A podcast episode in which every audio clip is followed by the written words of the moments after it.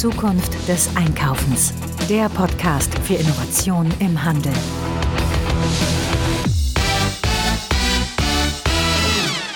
Ja, und da sind wir mittlerweile bei der Folge 131 unseres Retail Innovation Radios.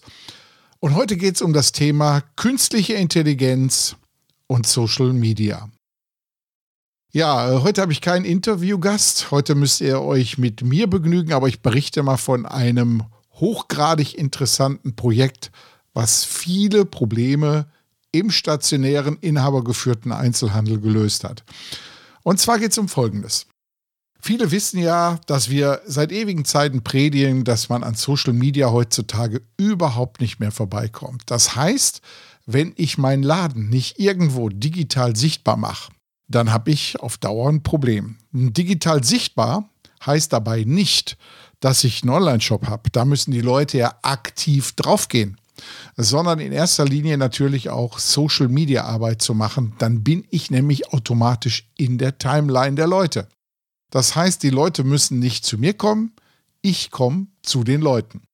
So, und da geht es darum, dass man sich darüber Gedanken macht, und wir haben hier schon sehr, sehr viele Infos darüber auf Zukunft des Einkaufens gestreut, wie ich in Social Media eigentlich effizient arbeite. Und da haben wir festgestellt, dass viele Händler enorme Probleme damit haben, jeden Tag oder sagen wir mal jeden zweiten Tag irgendwelche Inhalte zu produzieren, die aber auch Shopper aktivierend sind, also nicht irgendwo nur ein reines Bild von dem gesamten Laden mit dem Untertitel Unsere Frühlingskollektion ist angekommen, das ist so ziemlich das langweiligste, was man machen kann, sondern wirklich aktivierende Posts, die in die Richtung gehen, wie kann ich denn den Job richtig machen? So, und das bedeutet natürlich, dass man auf einmal natürlich einen Aufwand erbringen muss für sein Marketing, für seine Marketingarbeit, aber damit natürlich eine hohe Messbarkeit hat und damit auch eine Effizienzmessung vornehmen kann von dem, was man da tut. Und automatisch sieht, jetzt kommt es noch besser, dass man weiß, was haben meine Media Spendings denn überhaupt gebracht. Also ich glaube an dieser Stelle nochmal über den Sinn oder Unsinn von Social Media Arbeit zu sprechen, das erübrigt sich hier. Ich gehe einfach mal davon aus, dass jeder weiß, dass das ein Hygienefaktor ist, den man unbedingt machen muss. Aber jetzt ist der Händler natürlich Händler und kein Redakteur und kein Schauspieler und kein Texter. Das heißt, da ist eine Aufgabe, die er nicht unbedingt in seinem Blut verinnerlicht hat. Und das ist genau das, was dazu führt, dass viele Händler entweder die Arbeit nicht gut machen oder die Arbeit sogar scheuen und dadurch dann eben überhaupt nicht machen. Und um das Problem zu lösen, haben wir viele ja, Untersuchungen gemacht und überlegt, wie kann man das besser machen, wie kann man dafür sorgen, dass Händler regelmäßig die Sichtbarkeit in sozialen Medien bei geringstem Aufwand dementsprechend auch bekommen können.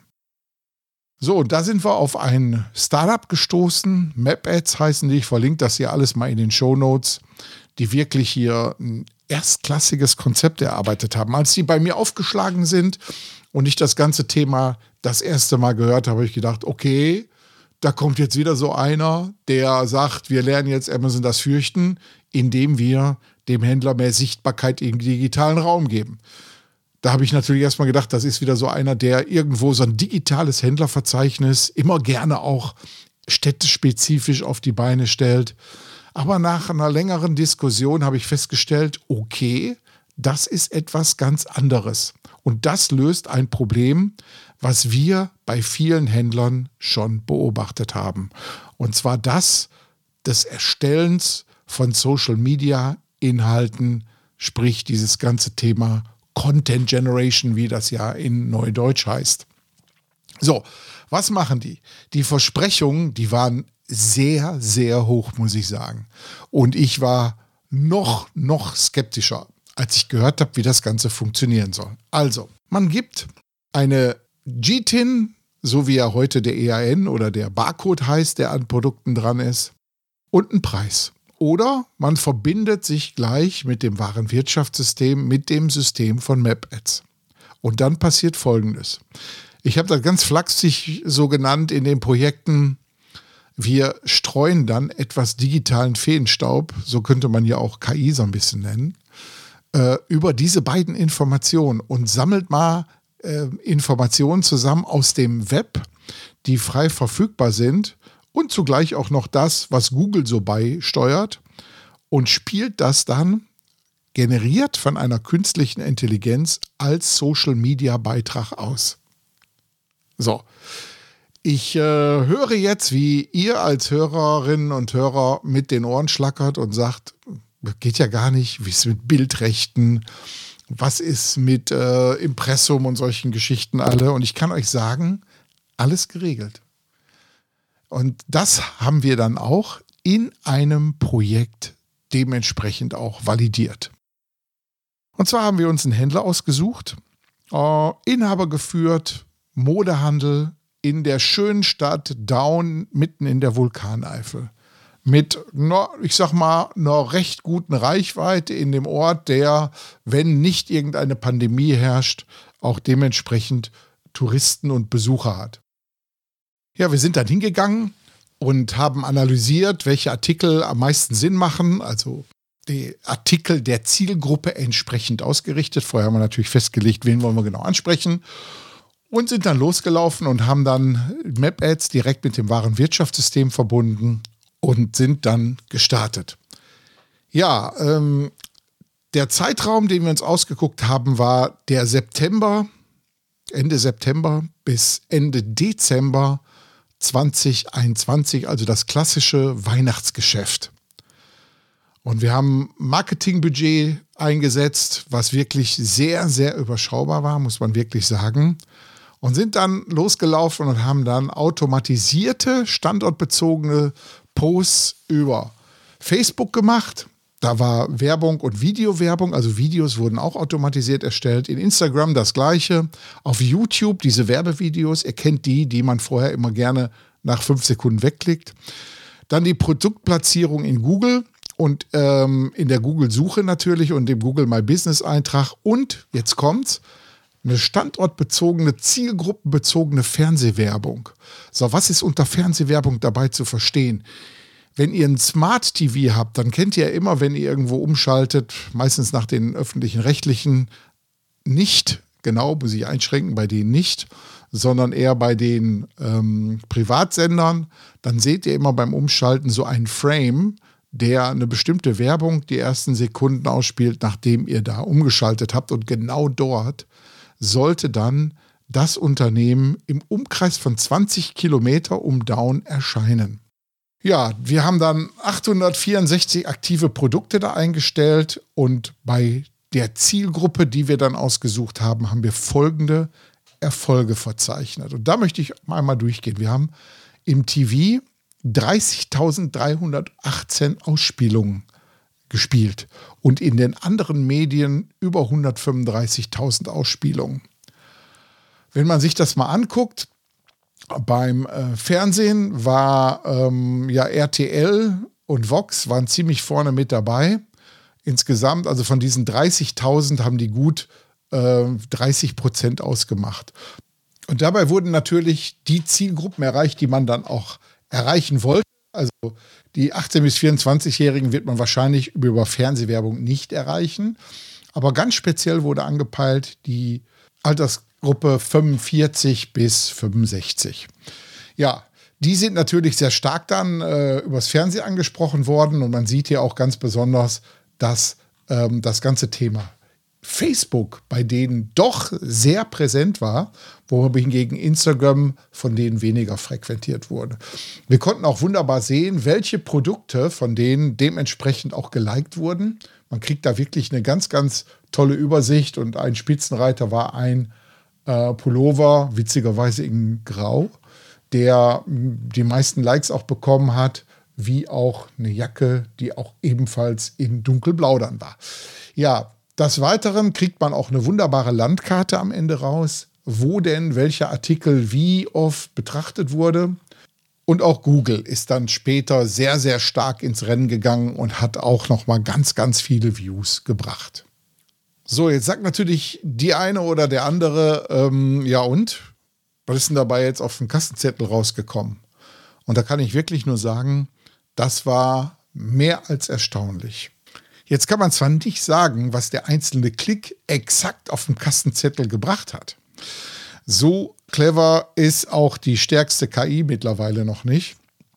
Aber man konnte durch die äh, Vergleiche mit anderen Monaten in der Vorpandemiezeit vor allen Dingen rausbekommen, ob man irgendwo eine Umsatzsteigerung bekommen hat.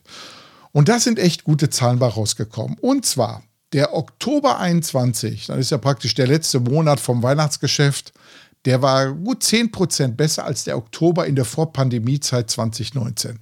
Damit konnte man schon mal zeigen, dass auf jeden Fall dieser Einsatz sich auf dem Kassenzettel gelohnt hat. So, wenn man aber dann weiterschaut, was ist denn mit November und Dezember passiert? Die hatten praktisch die gleichen Umsätze wie der November, Dezember 2019. So, und jetzt kann man sagen, okay, hat ja gar nichts gebracht, waren ja die gleichen Umsätze wie in den zwei Jahren davor.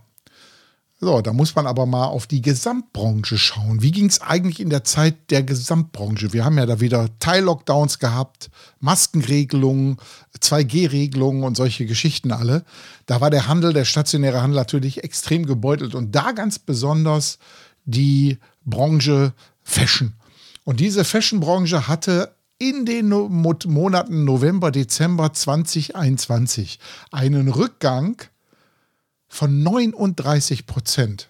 Und diesen Rückgang hat dieses Unternehmen in Down in der Eifel überhaupt nicht gespürt. Das heißt, die konnten den halten und hätten theoretisch dann auch einen Zuwachs von 39 Prozent gegenüber der Gesamtbranche gehabt. Also ich kann an der Stelle nur sagen, Leute, beschäftigt euch mit dem Thema. Der Einsatz an Mitteln, ich möchte jetzt nicht hier über Preise reden, der war wirklich sehr überschaubar. Also der bewegt sich so in dem Rahmen, wie heutzutage, ja, ich sag mal, Zeitungswerbung, Printwerbung ungefähr sich bewegt, die überhaupt gar keine äh, Nachweisbarkeit hat über die Werbewirksamkeit und so weiter. Beschäftigt euch damit. Ich kann echt nur den Tipp geben, das sind Themen, die die Zukunft des Handels sehr, sehr stark mit beeinflussen werden, denn künstliche Intelligenz bietet uns komplett neue Möglichkeiten. Ich sage ja immer in meinen Vorträgen, wenn die letzte Dekade die Dekade der Datensammler war, ist die nächste Dekade die Dekade der künstlichen Intelligenz, dass man aus den gesammelten Daten dann endlich mal Informationen und Handlungsalternativen für den Handel darstellt. So, das war's aber auch schon für heute. Die geballten Informationen hierhinter findet ihr nochmal in den Show Notes. Ich habe hier nochmal alles mit Zahlen auch dementsprechend nochmal verlinkt. Und ihr könnt euch diese ganzen Sachen nochmal anschauen. Und meine Empfehlung in die Richtung, probiert's mal aus. Macht das doch mal zwei, drei Monate. Kostet nicht viel und ihr werdet sehen, was das bringt. Übrigens sind wir gerade dabei, nochmal ein zweites Projekt jetzt mal nicht mit einem Fashionhändler zu machen. Und zwar haben wir auch ein Herz für die Flutopfer im Ahrtal. Und da sind wir gerade dabei mit einem Brettspielehändler, der Brettspiele verkauft, dieses Projekt mit dem Produkt auch nochmal für eine andere Branche außer Fashion nochmal auszuprobieren. Aber bevor ich schließe, möchte ich noch mal kurz euch um eine Unterstützung bitten, die euch überhaupt nichts kostet. Und zwar, unser, ja, ich sag mal, Angebot ist ja kostenfrei. Deshalb könnt ihr vielleicht auch etwas tun, was auch kostenfrei ist, um uns hier zu unterstützen. Erzählt euren Freunden, Bekannten von diesem Format Zukunft des Einkaufens, von dem Podcast. Liked uns, gebt uns fünf Sterne, egal über welchen Podcatcher ihr uns da hört, ob das Spotify ist oder Apple Podcasts und so weiter bewertet uns mal positiv, gebt uns auf Google vielleicht noch mal ein paar Sterne mit dazu. So freuen wir uns und vor allen Dingen ist denen geholfen, die Informationen über den Handel und die Innovation im Handel suchen und dann automatisch auf unser Format kommen. Besten Dank. Ich wünsche euch einen schönen Tag, eine schöne Woche und vor allen Dingen fette Beute.